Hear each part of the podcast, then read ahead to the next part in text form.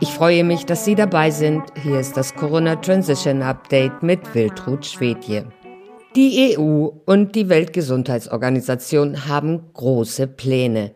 Ab dem 1. März 2022 wollen Europa und WHO ein verbindliches Abkommen auf den Weg bringen, um die Gesundheitssouveränität der Mitgliedsländer an die WHO zu übertragen.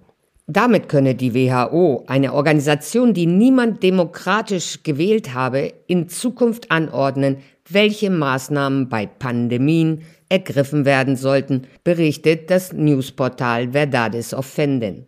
Dies sei der erste Schritt zur Übergabe von Souveränität und Kontrolle an die neue Weltordnung, deren Ziel die Schaffung einer globalen Regierung ist, so Verdades Offenden. Schon am 1. Dezember 2021 einigten sich die 194 Mitgliedstaaten der WHO darauf, eine Vereinbarung oder ein anderes internationales Instrument zur Stärkung der Pandemieprävention, Vorsorge und Bekämpfung zu entwickeln und auszuhandeln.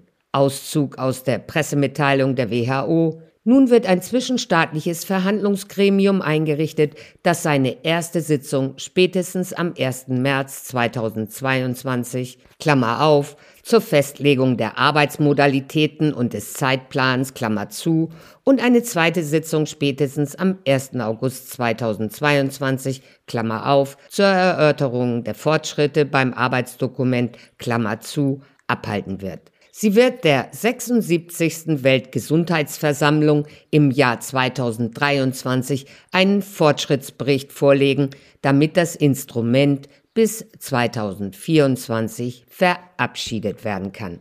Wozu braucht es ein internationales Instrument für Pandemien? Der Europarat gibt die Antwort.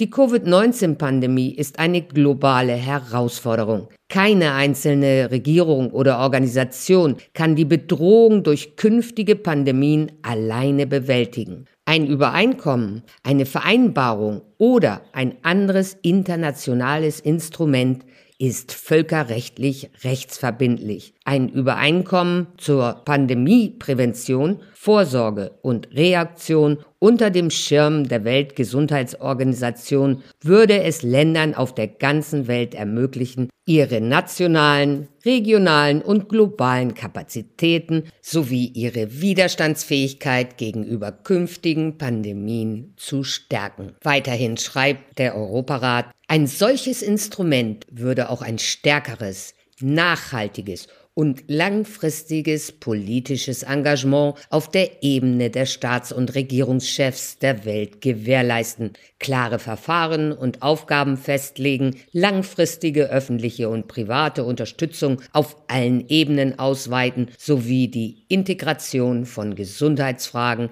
in allen relevanten Politikbereichen fördern.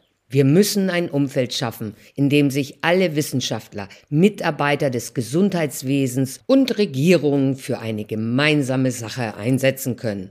Gemeinsam an neuen Lösungen arbeiten, die das Wertvollste schützen, unsere Gesundheit und unser Leben, sagte Charles Michel, Präsident des Europäischen Rates, auf dem Weltgesundheitsgipfel am 25. Oktober 2021. Diesen und viele weitere Artikel finden Sie auf unserer Website www.corona-transition.org.